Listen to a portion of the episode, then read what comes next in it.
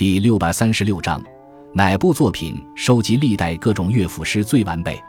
乐府诗集汇集了从上古时期至唐五代的乐章和歌谣，编者郭茂倩，宋人，生平事迹不详。全书一百卷，以记录汉魏至唐的乐府诗为主。根据音乐性质的不同，所集作品分为娇妙歌词、艳射歌词、鼓吹曲词、横吹曲词、相和歌词、轻商曲词、舞曲歌词。琴曲歌词、杂曲歌词、近代曲词、杂歌谣词、新乐府词等十二大类，其中娇妙歌词、艳射歌词、鼓吹曲词、舞曲歌词多为宫廷祭祀、宴享朝会时所用的乐章，属于贵族文学的范畴，思想内容和艺术技巧较差；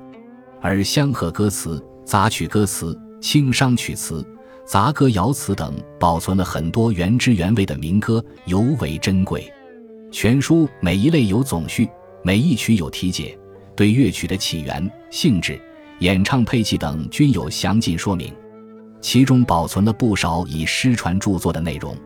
乐府诗集是成书较早、收集历代各种乐府诗最为完备的一部重要总集，对文学史和音乐史的研究均有重要参考价值。